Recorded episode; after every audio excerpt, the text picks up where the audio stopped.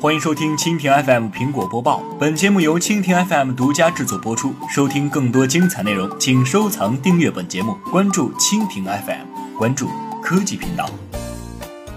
苹果将为自营店和维修中心提供手机维修机器人。环球科技综合报道，据媒体报道，苹果计划在年底之前向四百家自营零售店和第三方维修中心提供专门的 iPhone 维修设备。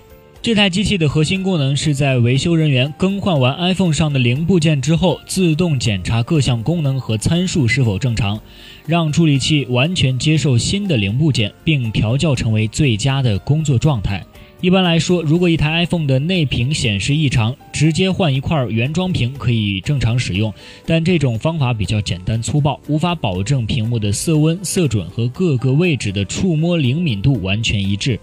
继 iPhone 5S 之后的 Home 键按键拥有指纹识别功能，用户所有的指纹数据都要加密储存到一个独立的区域中。如果 Home 键坏掉，直接换一个按键是无法使用指纹识别功能的。苹果在 iOS 系统中对此有严格的限制，很多维修网点提供的 Home 键维修服务只能在更换按键连接到主板的排线，而不是更换按键本身。但是这款机器目前可以做到这件事情。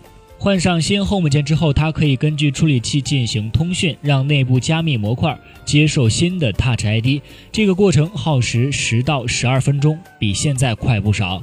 除了能帮忙 Home 键，这台机器还可以自动校准屏幕色彩，调节触摸灵敏度到最佳状态。对于维修网点的工作人员来说，这台设备显著提升工作效率，减少用户的等待时间。好的，以上就是今天的苹果播报。更多精彩内容尽在蜻蜓 FM。